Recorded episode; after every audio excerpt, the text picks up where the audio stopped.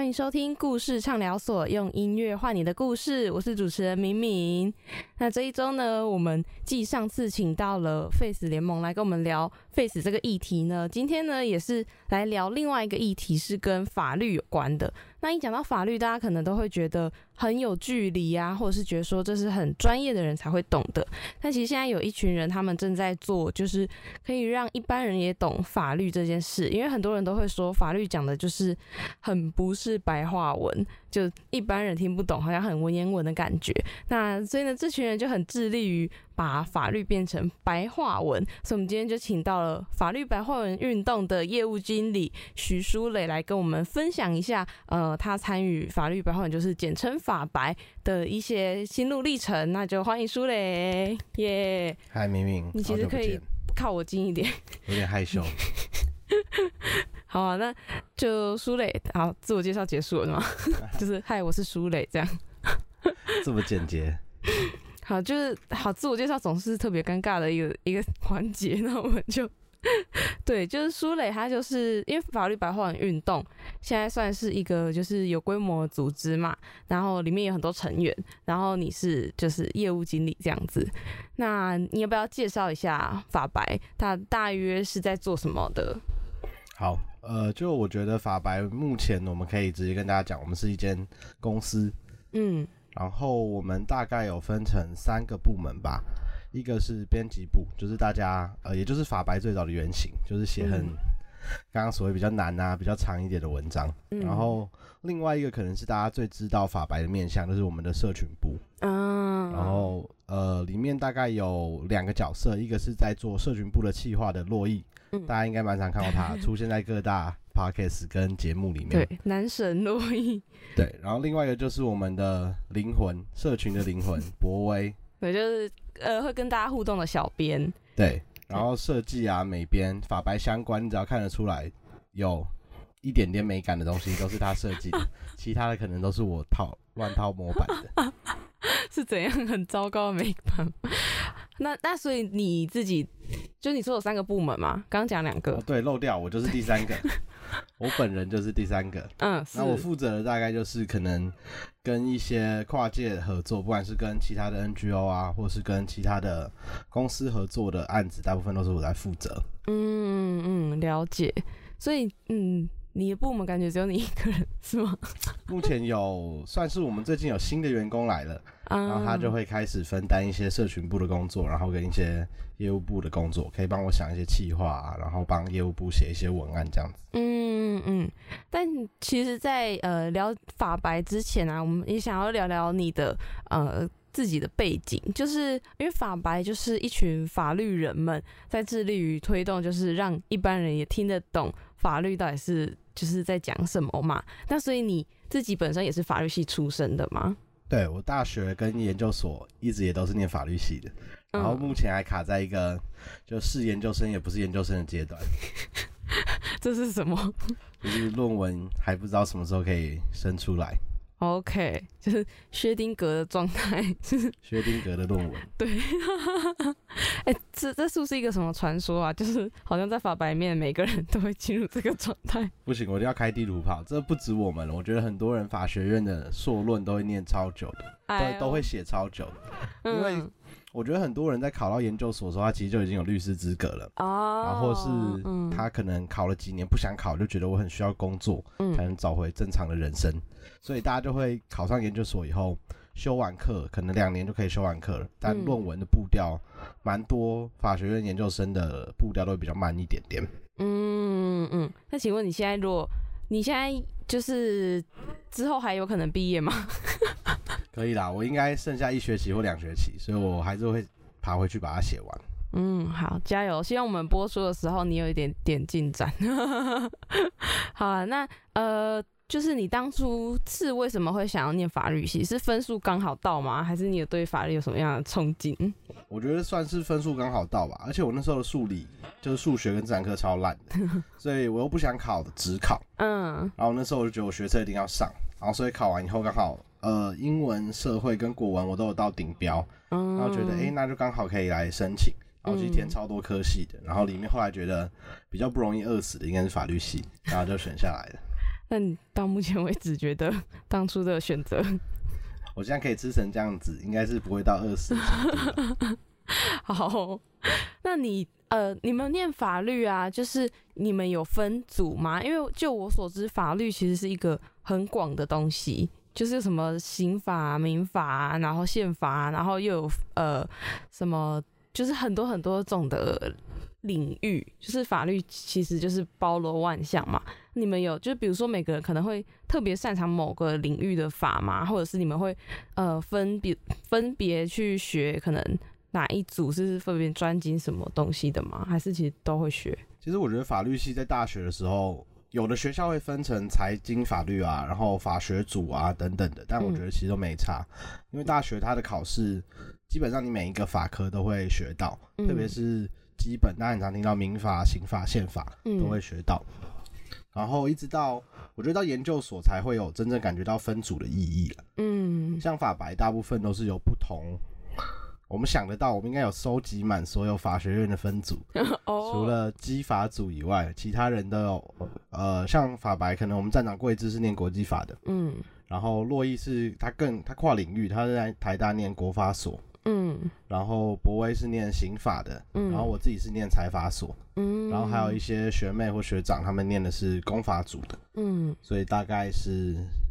差一点点，就是比较偏哲学或是理论的一些东西要念的法理学，我们就比较没有人主修这个。嗯，了解。哦，所以你是上研究所之后会去选说你要分到哪一组吗？没有在考试的时候，你就要决定，因为考试的科目会不一样。哦，就商法，我们像财法所可能就要多考呃公司法或保险法。嗯，但是刑法就是只要考刑事诉讼法跟刑法这样子。嗯，那你当初怎么会选择这一组？我那时候一度觉得这看起来听起来比较会赚钱，又是公司啊，又是股票有关的。但后来发现，好像科法所才是一个赚钱的地方。为什么？因为后来我觉得，就是我们念的东西很多都是在呃比较学术上的讨论，或是外国法的东西啊。至少我个人在研究所学到的东西。但后来发现，认识的一些律师在本身有理工科背景的，嗯，然后他们的收入跟我们都不太一样，输在起跑点。那你有什么就是呃特别弱的？法律上面的项目吗？就是你最怕遇到哪个范围的法律？我自己其实民法念的很烂哦，对，就一直到现在，因为我过去几年也有去考过律律师司法官考试，嗯，然后每一年民法都是最低的科目，嗯，对，所以觉得民法是难在哪里？我觉得它的范围有点太广，就你其实生活中日常生活中遇到了很多事情。不管你买东西啊、交易啊、签约都跟民法有关，嗯，然后还有一些比较细节的规定，我觉得是真的需要好好好念书才会记起来。OK，那好，那我我也想要问一下，就是这个问题，应该是我觉得法律人们蛮常碰到的，就是因为基本上念每一个科系，大家都会有一些刻板印象。我昨天才。在那边跟我其他念广播的朋友聊，就是我是那种身边的人，如果知道你是念广播，就说哦，那你们咬字一定就是很字正腔圆什么的。然后我心里想说，你是转到那个。大外宣的频道吧，就现在的人根本就不会那样讲话。但对于你们法律人，就是身边的亲戚会不会就是时不时拿一些相关的问题去问你们，就把你们当免费的律师咨询那样子？我觉得超常遇到的，而且很烦。最烦的是那种他都会说：“哎，那不然我考你一下。”就是说这个东西我觉得没有很难啊，但我想要你给我一点建议，然后就来问问，然后明明就是你根本不知道，就他自己本身都不懂的事，但他又不好意思拉下脸说，就是好好问你说，以法律的专业来看，这个东西是遇到什么问题？嗯，尤其那种做生意的长辈，有时很恐怖，他会告诉你，我们平常做生意都是这样处理的，可是这次不知道为什么遇到很衰的事情，然后就一拿来可能这张传票或是什么内线交易被告这类的事情，你会觉得靠，那你到底在拽什么？那那呃，讲到长辈这件事情，就是你们家的长辈到现在会希望说，就是你就是考上律师什么的吗？我觉得还好哎，就是大家觉得家里人会念，可能是觉得我自己的个性蛮适合做律师的，嗯，然后也考了，就是距离至少我有通过一试，感觉他没有到很遥远，所以大家就会觉得时不时会想到会问一下，说，哎，那你工作公司比较稳定了，明年要不要去考啊？或者是论文写完以后有没有要去考这样子？嗯，但倒是没什么压力啦，我觉得爸妈都算蛮开明的。嗯，那我也很好奇，就是念法律系的人如果不去当律师。就还有什么其他的工作吗？其实蛮多工作的啊。这时候打个广告，我们法白之前有访问过几个不一样背景的，不管是教授啊，或是我自己。像我之前在进法白的工作之前，我是在做翻译的，嗯，然后就专门在接跟法律有关的翻译案，其实也饿不死。然后我认识蛮多比较厉害的老师，专门做法律翻译的，其实也赚蛮多钱。嗯嗯嗯然后包含各领域都会需要法务人员嘛，金融业啊，然后保险，或是到一般公司行号、船产啊、纺织厂也都会需要法务。嗯，所以我觉得出路没有到想大家想象中那种没有考到国考就会挂掉的感觉。嗯，对，这让我想到就是，好像据说，因为像这种。呃，翻译本身就是需要很大的专业性嘛，然后法律的翻译又是更多专有名词的，所以我之前就有听说过，好像就是在这块领域上是是呃可以可以有一些嗯赚钱的机会的。然后就像一些就是公司的法务，这个也是，就是听起来就是一个薪资蛮高的工作，好肤浅哦。但反正哦，原来如此，就是是不会饿死的。好的。那如果各位 想念法律系的人，可以可以试试看。哎，那如果有现在有一个人，比如说他现在正在收听，然后他想要念法律系，你你让他充满了希望，你会想要？我会拉回来一点，就是 拜托你想清楚。但我其实我觉得还好啊，像我们小编很常跟人家开玩笑说。就是每个常常会有一些年纪比较小的粉丝来问我们说是不是要念法律系，嗯，那我们小编都会一直欢迎什么欢迎你来到地狱的大门之类的，但我其实觉得没那么严重啊。但是我的逻辑是，你即便念到大学，你也才十八二十岁，嗯，真的不喜欢再再换再换就好了，不管转系转学或是重考，其实蛮多弹性。嗯，对吧？我就觉得大家不要把自己认为你跟同一年出生的人进度、人生进度不一样，当做一件事很难的事情。嗯，对吧？像我们硕士念那么久，还不是好好的？大学其实也一样啊。所以就你一发现法律真的是你觉得太痛苦了，我觉得就先不要再考虑什么职涯发展的，你就先让自己。缓一缓，你可以先去辅系看看，看别的科系是不是真的你比较擅长，还是你完全就是不管念什么都觉得很痛苦，那就可能考虑可以离开学校。我觉得就路蛮长的，所以大家要念我都会蛮欢迎的，就是只是会跟他们讲说，呃，可能法律系跟你想的的形象不太一样，那你如果了解以后来念法律系，我觉得是蛮有趣的选择。嗯，所以你在念，比如说大学的时候，你们班是有。很多人辅系的吗？或者是转走的吗？我自己我们班蛮多的，转转系的倒还好，但是辅系的蛮多的。像我自己也是，我到大四跟研究所开始修一个，我去修学程，嗯，其实就是去修英文系的学程。哦，对啊，然后那时候我其实觉得蛮开心的，因为呃，我们学校的英文系我觉得课程蛮丰富的，蛮扎实的。然后一开始去其实是跟那时候我已经开始在接案了嘛，原本想说去学一下比较正统的翻译的课程，嗯，可是那时候发现是因为是跟着正班上课，然后有些英文小说啊或者西方哲学的课上起来，我觉得也蛮好玩的，嗯，然后班上同学，因为我们学校外语学院最丰富嘛，嗯，所以很多人都会去辅德语啊、法语，然后或是去学西班牙文、日文这样子。哦，哇，这样子的话，真的就是像你，就是刚好可以用在呃法律的翻译上面。嗯，或者是，嗯，比如说，呃，如果你去辅了，然后你觉得这个科系更适合的话，就可能可以考虑转往那个方面发展，这样子。对啊，我觉得这样，呃，辅系有一点像是试探性的去尝试另外一个领域，嗯，或者是修，我觉得，呃，负担最轻的当然像我一样去修学程，嗯，因为你就算不拿到学程，其实那个学位也不影响，拿到你也不会变得比较厉害，但是去上上别的系的课，我觉得。有时候搞不好有不一样的转换，嗯，对吧？像我有认识的朋友，他原本念法律，然后他后来就觉得他自己对，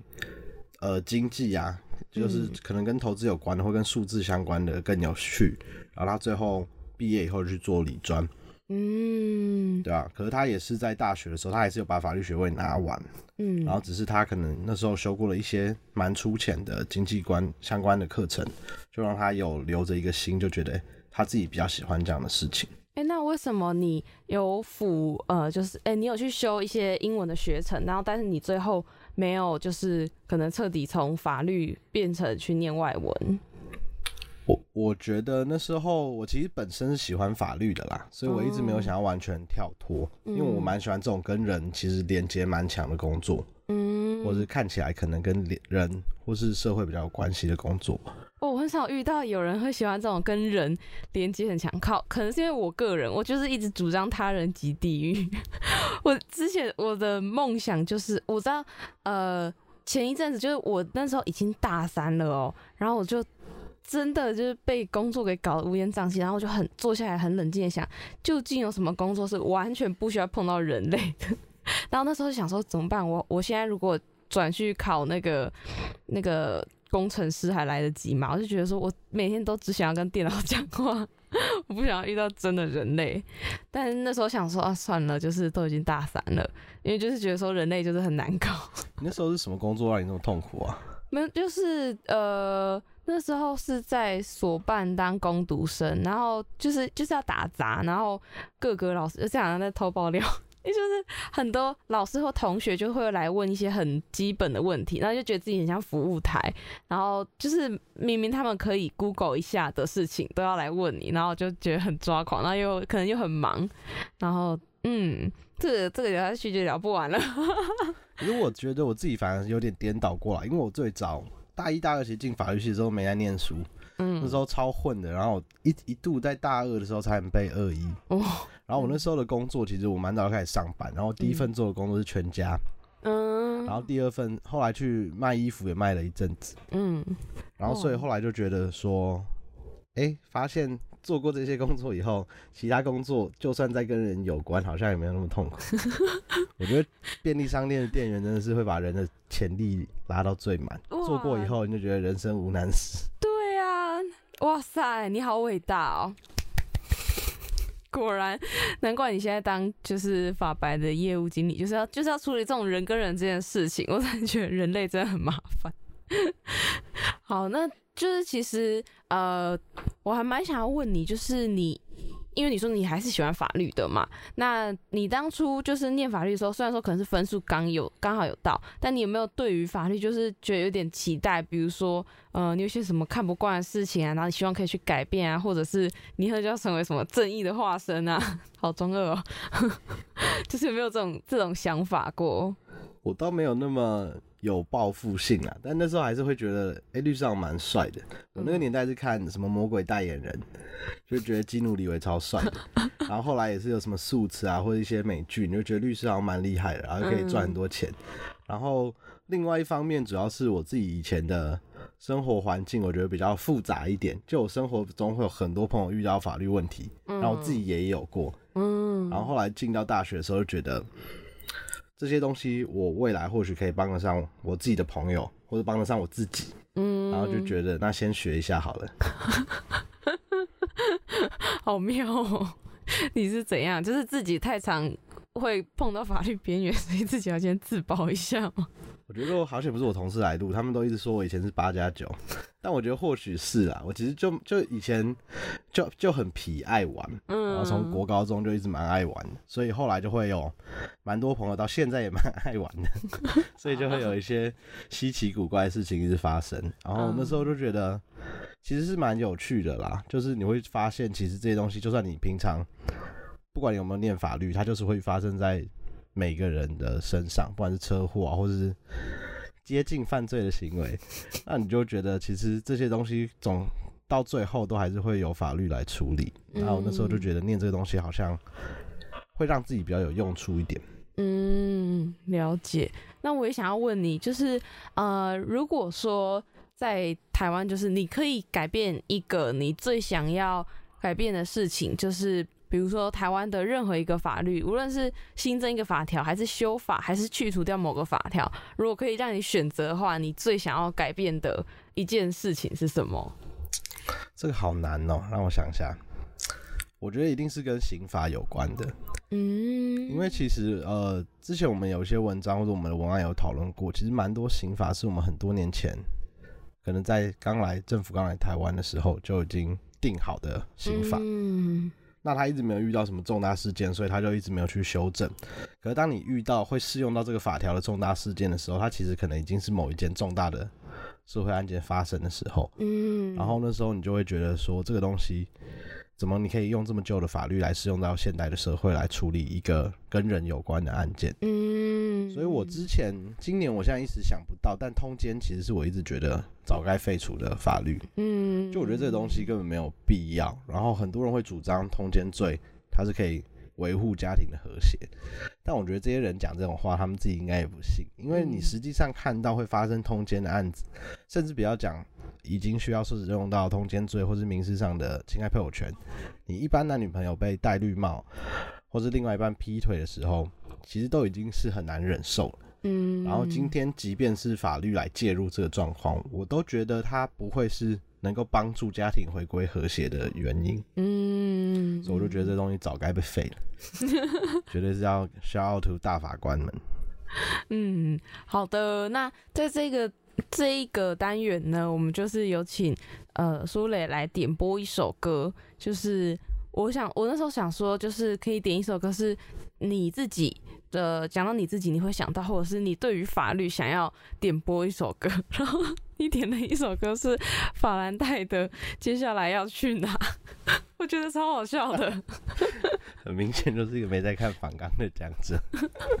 没有，我觉得很。如果如果你想要表达，就是你在这条路上充满了疑惑，我觉得很可以理解。我觉得我蛮喜欢这首歌啦，就是最近很呃，过去一年都蛮常听的，我觉得蛮符合心境。的确是充满疑惑，尤其进来法白以后。但某种程度是好的啦，我就觉得这首歌蛮可以写出常常遇到的时候的心境。嗯，所以你就是踏上了一条迷路之旅吗？人生迷航中。好。那我们现在就来听法兰黛的接下来要去哪？那如果你是听 podcast 或是 YouTube 的话，就要自己搜来听喽。好的，刚刚呢聊了法白的呃业务经理舒磊的嗯迷幻的人生、迷惘的人生，接下来就是想要聊一下。就是法律白话文运动，也就是简称法白的一些背景。就是呃，法白它其实是在太阳花学运的时候成立的嘛。那你是从那个时候就已经加入法白了吗？没有，那时候我还在就是迷航中。就是那时候其实还不认识，其实创办法白的贵志或其他学长他们了。嗯嗯，那你知道他们当时候是就是是怎么样的一群人吗？然后就是他们。为什么会在太阳花学运的时候，就是突然间就是组成一个团体？有这个我背起来。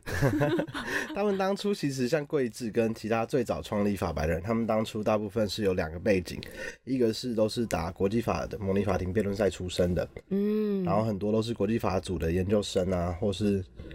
呃至少参与过国际法相关的比赛蛮多的法律学生，所以他们本身对于这种。国与国之间的贸易协定，或是呃涉及跨境的交易的贸易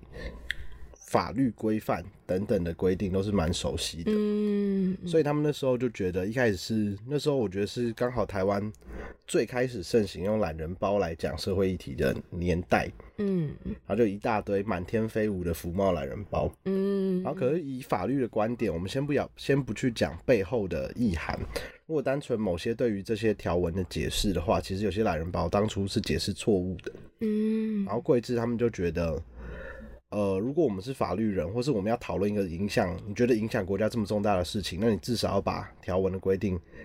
讲清楚，让大家能够在同一个基准点上讨论同一件事情。嗯，所以他们一开始最早做的，我记得那时候的粉砖名称叫“服贸科普文 ”，然后就在解释蛮多跟这种服务贸服务业贸易啊，或是其他贸易协定相关的法律知识这样子。嗯，对，然后那是最早最早法白的雏形。嗯，那是后来怎么怎么转变为法律白话文的？后来我忘记那个粉砖是被检举掉，检举到下架还是就改名了？因为那时候其实蛮多人会觉得你一定是出来做这个懒人包，一定是另外一派的的打手啊，或者什么职业学生等等的。嗯，然后反正后来他们就觉得这段这件事因为太阳花过后也告一段落了嘛。嗯，但可能我觉得当初的效果应该是不错。嗯，然后桂枝就觉得那套用在我们的社会里面，不止这种跟国际法有关的议题可以做科普嘛。嗯，什么民法、刑法，甚至宪法，其实跟我们。大家一般人的生活更有关系，嗯，可是大家都没有一个管道可以去理解，用比较大家一一般人听得懂的方式理解法律，嗯，然后他就觉得那应该可以延续下去做，就把它扩充到其他的法领域里面，嗯，然后就诞生了法律白话文。嗯，对，其实像现在的法白可以看到，真的就是，呃，你生活中各种会遇到的，或者是。你不一定会遇到，但是可能你有听过的案件啊，然后甚至连一些童话故事或是民间传说，他们都拿来讲里面的法律，就可能会牵涉到的哪一些法律这样子。就其实我觉得，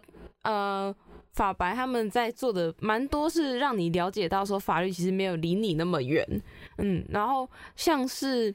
可能一些就是比较实用的东西，是你可能真的会碰到的，或者是那种比较有趣型的，就你们有一些文是蛮强的，就是会有什么呃，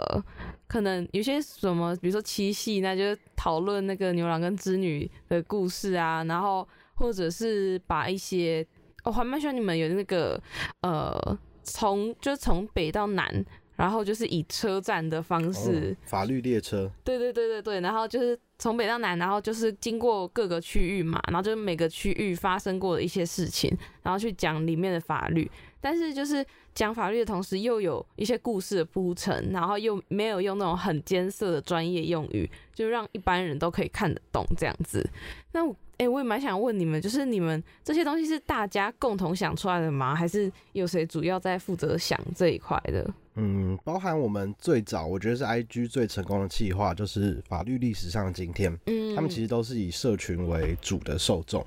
然后那时候的起点，其实大部分都是可能我们我或桂智，像历史上今天桂智每次都要强调是他想出来的 idea。那就想出来以后，然后我们其实人就很少啊，我们大家讨论一下，就觉得这些东西是可行的话，就会来做。嗯，然后我们那时候有颠覆一些，我觉得。呃，我们自己在做社群的方法了，嗯，就是那时候洛伊开始，呃，主要负责整个法白的脸书跟 IG 的做法以后，发现为过去我们只把脸书或是社群当做一个导流的工具，嗯，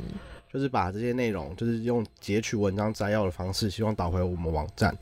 然后发现效果一直没有想象中好，嗯。所以就觉得，那其实大家现在阅读习惯也不一样。其实很多人甚至每天对各种领域的知识都是来自于脸书上面的贴文。嗯，那我们就想说，那我们就可以为了脸书跟 IG 设计不同的企划，嗯，就让它本身就成为一个媒体、一个载体。嗯，然后那时候才规划，不管你刚刚讲的法律列车啊，或者童话法律等等的企划，都是为了我们，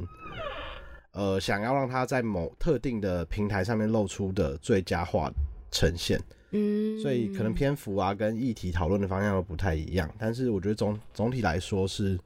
有达到我们当初想要的效果了。嗯嗯，因为其实像法白的脸书的话呢，它有可能就是会有那种导到他们的官网，然后是有那种长篇文章的。那但是在 IG，因为它不能够导连接嘛，所以 IG 的就是会比较精简一点，然后呃，就是有点像是你。为了 FB 或为了 IG 或为了官网都去量身定造，就是适合这些受众的一些贴文这样子。然后呃，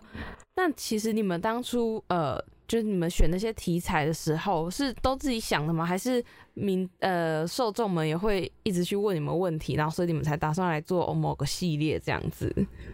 嗯，我们那时候当然有收集一些粉丝意见啦，其实可是大部分我们自己蛮任性的，就我们觉得这个应该不错，然后就来做，然后最后就调整成呃后来大家看到长成气化的样子。嗯，哎，这样你们很 follow，就是要很 follow 各种时事哎。我觉得我们大家的兴趣算广，像我可能我觉得我跟时事或乡民梗没有那么那么。紧，就有时候最新的一些，像之前的 Map，我花超久时间才知道。但我们有一些，特别是做社群的洛伊跟博威，他们在 follow 这种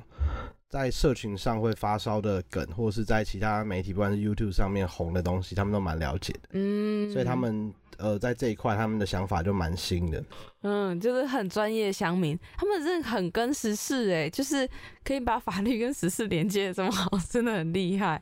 而且就是，而且就其实大家都，嗯，我觉得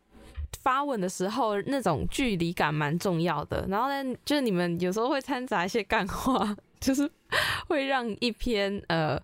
呃他。其实是会让你了解到一些法律的条文，但是他又是用很轻松语气，然后像朋友那样子，就是啊，我跟你讲啦，这其实很简单，就是然后拿一些就是呃很北蓝，但是又很中肯的类比来比你，然后你就会觉得说，哦，原来就是其实是这么简单的一件事情。那呃，我也想要问一下，就是你们有没有特别去了解你们的受众大约是几岁，或者是怎么样的背景？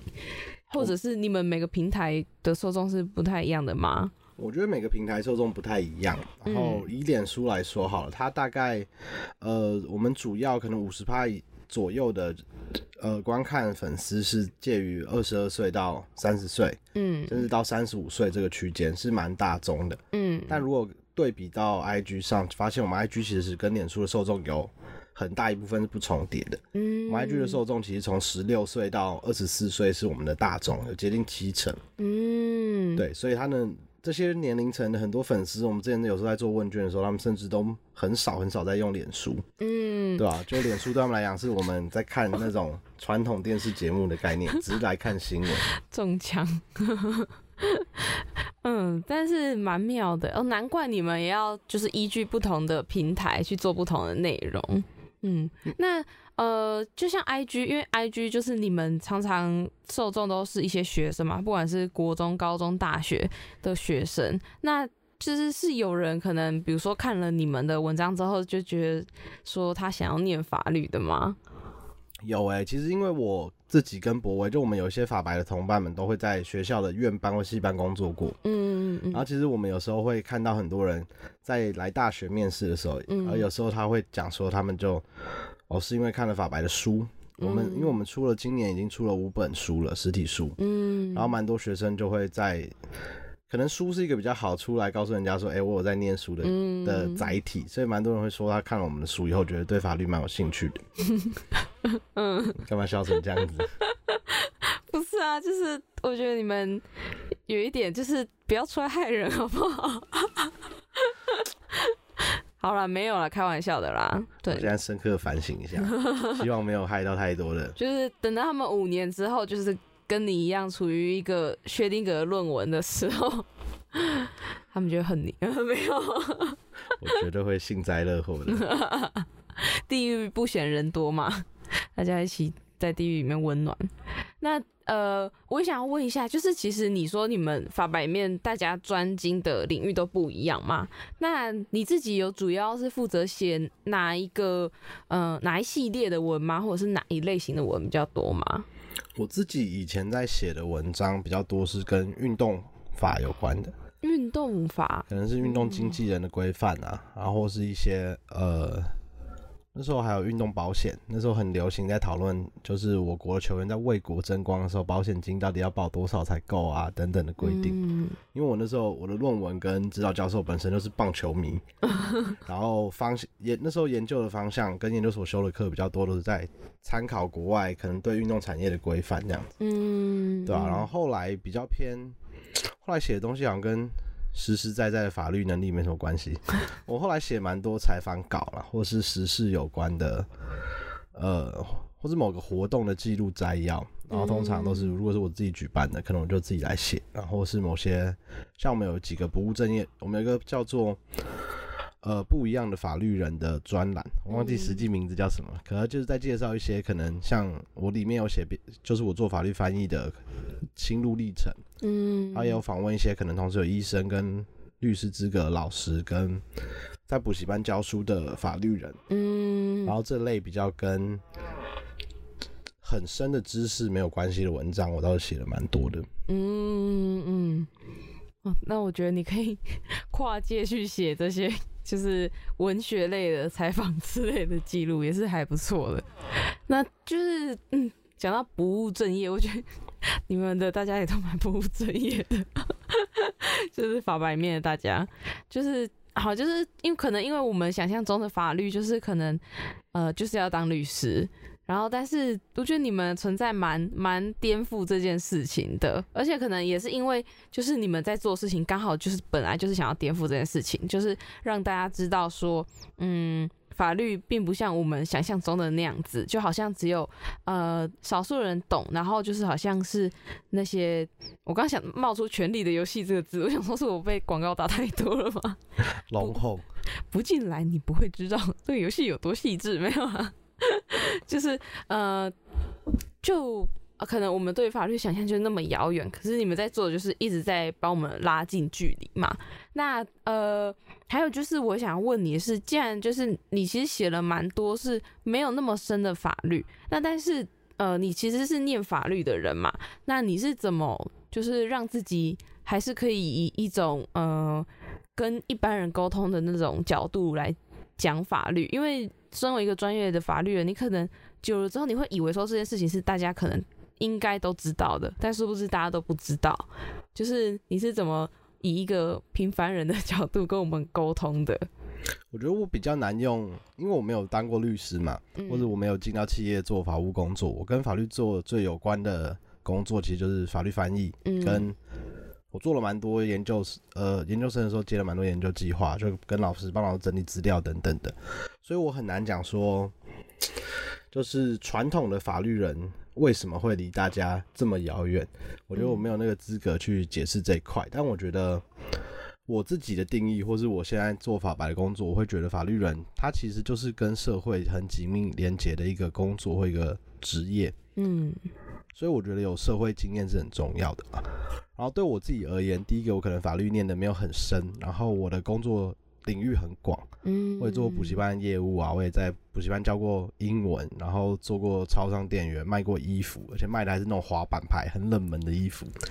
然后我自己也做过代购，然后到现在虾皮都还有卖场。哇塞！所以你真的是，你就做了一些比较不一样的事情，后你比较知道在各个面向的人会遇到什么问题，像超商店员会遇到什么法律问题，跟消费者纠纷的时候，你是个人卖家遇到什么问题，这些可能我都比很多法律人熟，因为他如果做律师没有做到这样的案件，他可能就不知道。嗯，但我就可以从他的。可能我甚至是他当事人的那个想法角度来出发，嗯，所以我觉得在对我自己在做法白这边的企划跟选材是有蛮大的帮助，嗯，对吧？就你比较能够，虽然这样讲很老套，但是你比较能换位思考啦，就是你站在真正会遇到这些面呃议题的人的角度来思考，然后写出来的东西，当然也会比较让他们能够理解。嗯，哇塞，你真的超斜杠，斜斜斜斜斜到一个，就是不务正业到极致。可是反而这样子，你就是呃，不只是换位思考，甚至你可能根本你就是那个当事人本人，所以就会更知道说哦，他们其实真正会遇到什么状况。我觉得也是因为很多就是法律人会让我们觉得，嗯，就是很有距离，是因为他们可能不太了解，就是一般人会面临到的一些东西是什么，然后他们。因为他们的专业领域太强，然后他们可能没有办法用我们听得懂的语言来解释，但反而因为你这些背景，所以就是导致，我觉得还有因为法白的每个人的不务正业，所以导致就你们很清楚一般人会遇到的问题跟要怎么解释才会让一般人懂。那但我也想问一下，就是呃，其实法律这件事情就是。它是一个死的条文，可是因为人是活的，所以呢，其实法律很常会出现不同的见解，就是对同一件事情或同一个条文，每一个人甚至可能很多很专业的人都可以提出各种不同的对同一个法条解释的方式。那你们有没有遇过那种，就是比如说有些人他觉得他自己是专业人士，然后觉得你们写的东西呃很不专业，然后来质疑你们的？超多啊，其实蛮多，嗯，就我们的受众其实一直都不太是法律专业的人，嗯，然后所以相对的也很多法律专业的，不管是律师啊、研究生，或是做相关工作人，会觉得你们怎么这个东西只写一半，嗯，然后写的不完整，然后或是你漏掉某个很重要的条文里面的一个规定，然后直接跳到这个结论，大家会被你误导，很多这种批评就会一直发生在我们身上，然后都是来自于。甚至有那种考上司法官的学生啊，等等的。但是对我来讲，就是如果我们会去看，就是如果真的是我们讲错了，像我们就是呃人都会错嘛，我们有时候在解释条文的时候就真的漏掉某一个要件，嗯，然后被纠正了，我们就会立马更正我们的文案或文章，然后跟大家道歉，然后我就写错了。但如果是像你刚刚讲的见解不同，有一种状况是这个东西本来就有不同见解，在法院里不同的法院也有不同见解的话，嗯，那那个我们就不一定会去。做更正，我们顶多把他讲的见解，如果是真的法院这样采用的话，或是有学者这样采用，我们可能可以把它补充在留言里面。嗯，但如果这这就不算错，对我来讲就不算错误的话，我们就不会去改。嗯，然后还有一种是最常遇到，就大家觉得你们讲东西不够精准。嗯，像 IG 文案啊、脸书文案，大家很喜欢在上面批说我们讲的东西不够精准啊、太戏虐啊，然后不够严谨啊，然后我都会觉得蛮不爽的。因为我们其实很多一样的议题，我们都有比较完整的文章，三五千字的文章。嗯，可他们挑的标的都是挑我们的文案跟 IG 里面来贴。嗯，那就回到我们讲的，我们 IG 跟脸书文案版就是要让大家对法律有兴趣，然后对这个议题了解到六十分就好了。嗯，所以我们自然而然会省掉很多无聊，我自己觉得无聊的论述过程。嗯，对吧？所以当遇到这种批评的时候，我们其实后来就不太会去。认真的跟他们讨论，或是去呛人家说我们我们知道，但是我们就是不想这样写，就比较少会直接去反应了。因为我觉得受众都不同，然后去争执这种事情蛮浪费时间的。嗯嗯，所以你们就其实也是会遇到蛮多不同的意见的。嗯，我觉得不管来自一般观众，或是你刚刚讲所谓有法律背景的人。批评都一定有啊，嗯，尤其我觉得社群它本身就是一个很难拿捏尺度的东西，嗯，然后我们现在我们的 IG 形象就比较活泼嘛，就北蓝一点，但对有些人。来看，他可能觉得有些议题不适合用这么活泼的语气来讨论，嗯，特别是可能大家会觉得跟刑案有关的，啊或者跟性别有关这些议题，都是应该要比较认真去论述的。但对我们来说，我们就觉得说，那就因为受众不同嘛，然后大家能够理解的不一样，我们追求的是能够达到最大众的，嗯，呃，受众，嗯，就有点像是，因为说真的，就是如果你要真的很。仔细的去把每一个事情讲得很精准，那你就会落入了一般人不会想看或一般人看不懂的那种境界。就是如果你的原本的目的是想要让大家都对法律有兴趣的话，这样子的话反而会就是就我我觉得你们在做比较像是让他们产生了兴趣，然后还有有一定的基本认知，然后如果他们有兴趣的话，他们会在自己再深入去了解这样子，或者是去你们的。F B，然后或官网去看那种比较长的文章。对我自己，我自己是觉得，嗯，你们的 I G 做的很成功的是，因为毕竟你们受众也比较小，那他们可能也不一定看得懂那种很深的文章。那用比较短，然后比较有趣的方式去呈现，就是每次看了就，因为就是通常那种下班下课之后，你不会想要太动脑去看什么东西。可是我觉得。呃，就划法白的文，因为我现在就是都把它设为那种置顶，就是就是不会错过。然后你看的时候就会觉得说，就不会觉得很有负担，然后又觉得就蛮好笑的。然后但又有时候会点小知识，就觉得说，哎，今天好像也没有浪费了自己的人生呢，就觉得就是好像我的生生活花在有意义的事情上面。对，然后呃，就还有就是像你们现在，其实你们之前呢就有。办过很多活动嘛，然后现在你们也就是有越办越多，然后包含讲座啊，然后还有 podcast，以及就是有会员订阅订阅，然后就其实一开始很多东西是免费的嘛，到后来开始做付费之后，嗯，就是这样子的转变，呃，有没有被就受众觉得说他好像变商业了，或者是就是流失掉一部分的人，然后对这个你你们又是怎么看的？还是有人质疑过啊？他说法白是不是忘记初衷？但我都一直在想，我们从头到尾都不是 NGO。对。然后，但我觉得这个可能是他对我们不了解了。但之所以要做蛮多，我觉得没有到转型，但是我们扩展蛮多不一样业务，对我来说是。呃，势在必行的，因为我们之前跟洛伊啊或过之贵志讨论过，对我们来说，法白他很像一个人，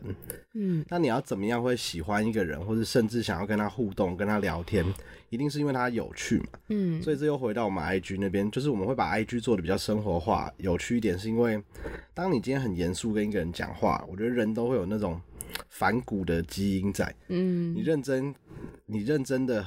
教类似在教训他，或者告诉他我懂得比你多这件事的话，他不会想听。嗯，所以我们就会去营造一个能够比较跟人好好聊天的形象，然后比较亲的形象，然后进而让他们对这个议题可能了解到五十趴，或是有兴趣了以后，哎，他就可以接下去做，就像你刚刚讲做其他的研究啊，或者看其他资料。那为什么我们要做活动或者 podcast 呢？这个时候我们就希望我们能够成为那个提供他们其他资料或者更深入资料的角色。嗯，然后那时候法白，我觉得切换到实体活动或是 podcast 角色，我们的人格就会稍微稳重一点。嗯，然后讨论的东西就是会比较聚焦。然后因为我们每场活动可能讨论的议题都是蛮特定的、单一的。嗯，例如转型正义啊，或者性别，或者呃劳资纠纷。嗯，然后 podcast 也都是跟我们受访者有关，然后我们讨论的点也都会是蛮聚焦在单一活动的。嗯，这个时候就可以达到延伸，把社群上的流量跟社群上的听众延伸到更深度，但是粘着度更高的讨论上面。嗯嗯，对啊，就等于说，嗯，比如说他。看了你们的一些比较初步的文之后，他对这个议题很有兴趣，然后你们刚好办了一个专门在讨论这个议题的一个讲座或者是一集 podcast，然后他就可以去听，然后获得更多更细的东西。对啊，然后刚刚讲到收费开始变，呃，不管我们有推订阅制啊，然后或是我们自己开始卖自己的书，然后嗯。收费的讲座，我觉得都是为了讲白就是要活下去嘛。嗯，因为我觉得，呃，我自己当初进法白的时候，法白其实很单纯，我们就是靠我们的写作能力换取稿费来维生。嗯，然后大家其实都没什么钱拿，然后投入了很多精神在写稿，然后就是一部分给法白这个组织，一部分给作者。但后来我们就发现，这样做的下去，除了人力资源有限以外，它好像没办法达到我们刚刚讲的那个想象，就是它只能很局限在一个部落格的形式。嗯，所以我们就后来发现，我们先试试看，我们都会先做例如实体活动讲座，嗯，看看效果怎么样。然后最后，我觉得收费这件事情不会让我们觉得对不起我们自己的良心啊，因为我记得很多年前。呃，也没有很多年前，可能近期就开始我们在做法白商业转型的时候，我们参加很多，不管是研讨会呃商业化的讲座啊，或者去学习很多关于财务啊等等的东西。那时候就有一个讲者提到说。为什么做坏事的人都赚那么多钱？那做好事的人赚钱就要一直被人家嫌说你是不是忘记初衷？嗯，啊，你做善事怎么可以收钱这样子？然后后来就完全被说服，就觉得对我觉得我们现在做的事，我不敢说是大善事啊，但我觉得它是一个对大家来讲至少好玩嘛。有人觉得我们 IG 有趣，或至少大家会对法律这件事情能够有什么样的不一样呈现有一个想法。然后拉更多人来做法普这件事，对我来讲就是对的。嗯，那如果因此这样子，我们能够收费，然后养活公司的大家，那我觉得是合理的事情。嗯，所以才开始慢慢去想，我们有什么东西可以转成付费的。嗯，那怎么样的费用是合理的，符合我们受众的？然后或是我们如果要推真的很高价的活动，那我们是不是有可以给人家只有我们能给别人地方学不到的知识？嗯，那都是我们在考量的部分。嗯。对，就像我觉得我很认同你刚刚讲的，就是每一个每个组织都需要活下去，然后就算是 NGO 也都要靠募款什么的，就是经济真的是一个很大的现实，就是就是他就是必须要活下去啊。那嗯，做付费这件事情，就是是可以让，因为他们有了呃金钱资源之后，他们就可以更细致的去做他们的内容。那就是如果你想要获得更多就是相关的东西的话，就是就可以用付费方式去支持他们，然后可以获得更多，因为你投资了的这一些金钱，然后让他们有余力去做的那种更深入的东西。对，所以就是其实我自己还蛮认同，就是你们讲的，就是关于转型到变成呃。比较就是有付费的机制，这样子就其实是为了，就是让他这个组织可以更长久营运下去，跟是有助于推广法律的。嗯，那还有就是在这个访谈的最后，我也想要问一下，就是如果说因为现在在听的人，有可能有的人是很认识法白了，那也有一些人是呃，可能还没有。很了解，就是法白在做什么，然后可能还是觉得说啊，法律听起来就是好遥远，好好无聊哦。但你会想要跟他们说什么？我觉得不用太去钻牛角尖，觉得你自己一定要什么样特别的个性。或是要什么样的天赋才适合念法律？嗯，因为你换个角度想，所有生活在这块土地的人都需要受到我国的法律规范。嗯，你自己都随时有可能成为法律的，希望大家不要成为当事人啊。但你自己随时，你可能被开一个罚单啊，你买一个东西，然后你要退货，你随时都在运用这个国家的法律，然后随时都要受到这个国家法律规范。那你。本身就你一出生到死亡，你都跟法律脱不了关系，这个东西就你没什么好觉得它距离很遥远的，嗯，对吧？然后你可以不要去成为一个有超多知识的律师，所有事情都可以自己处理，但你可以对于这样子跟你生活息息相关的事情多一点点兴趣，嗯，然后我觉得可以从。还是要打广告一下，从我们 IG 入手，我觉得它是一个轻薄短小，然后又不粘手的东西了。你可能看完一两篇，你觉得讲话太靠背，你就换频道。但是如果你觉得有兴趣，然后每天你稍微划一下，或许某一天你就会突然觉得某一个议题很打到你的点，你就会想要深入研究那个议题。那没有也很好，至少它可以让你生活里面，呃，花 YouTube 啊，听呃，花 YouTube 或是听。P o c k e t 的时间里面播一点点出来给我们，你可能觉得也蛮有趣的。嗯，那对我来讲，其实就是一件呃蛮好的事情。嗯，所以我就觉得大众不要觉得法律真的很有距离感。嗯，它其实就是无所不在，然后不要有那种先入为主的立场，觉得说啊这个东西我一定学不会，我看不懂，我要找律师帮我。嗯，你自己稍微去了了解一点点，当你遇到问题的时候，也会降低你跟。所谓的专业人士啊，不管是保险人员啊、律师沟通的成本，我觉得这都是对大家人生普遍上来说是好的。嗯，对，就像以前我其实也是觉得法律很遥远，可是到实际上就是包含像那种网购，然后像还有我之前就是也有那种被诈骗过的案例，然后就是你就会发现，就这种事情其实是。跟你的生活很息息相关，就是你以为你此生都不会碰到法律，然后殊不知，就是到这种时候你都要靠法律来解决，然后就觉得说，哇，这真的是，呃，如果说法律只保护懂得法律的人，那你就只能够变成那个懂得法律的人，让法律来保护你。所以，呃，我那时候就觉得我真的很庆幸，就是自己有在 follow 这些文章，所以当我。遇到这件事情的时候，我可以知道我大致上要怎么做，去怎么办。因为如果你是一个完全没有基础的人，你可能就要从最根本、最根本去入手，或者是你要去找律师的话，你可能也很无从找起。然后你们在沟通的时候，他还要先帮你科普一下最基本的知识，那其实就是会除了很浪费你的钱跟时间之外，就是嗯，其实你可以从生活中就一点一滴的这样子学，你就。比较不会在这种时候被人家欺负，对我自己是自己有这样的心路历程，所以我才会觉得就是法律真的很重要。因为大家一开始都觉得，反正我一辈子不会遇到，我又不会去杀人放火，我就不会遇到这些事情。可是没有，就是这已经 不只是是杀人放火，就其实你在生活中很细琐的去买个东西，或者是你。可能开呃走个路就被开罚单之类的，都都是跟法律有关的。好，那在节目的最后，就是想要问一下，就是你们法白有一些什么样的活动吗？或者是我们要怎么去上网 follow 到你们？我觉得我们现在有蛮多平台可以找到我们啦。我们有在经营我们自己的 Telegram 群组，嗯，然后有否法白的群组跟否法克电台，就我们站长桂志 Podcast 节目的群组。嗯，然后当然也有法科电台这个 podcast，嗯，然后除了刚刚提过脸书、IG 跟网站以外，我们其实也有在做 Twitter，嗯，对，所以其实，在这些平台上面，应该打法律白话文都会找得到我们，嗯，对，然后接下来我们还是会。年底比较重要的是，我们应该会有几本新书会出来哦。对啊，我们还是希望我们能够维持一年有两本实体书的速度在出书。嗯，然后这次议题应该会不一样，大家可以期待一下。嗯，了解。那最后呢，就是舒磊点播了一首歌。是来自动力火车的《后来你可好》，点播这首歌好跳痛哦！我怎么点点播一些感觉很悲催的歌？还是很反映你的人生？嗯，失恋的心境。是 是是，对于法律，法律是你的恋人，然后你失恋吗？也可以这样解释。希望你的好，希望你的论文早日就是对，就是可以有一个结果。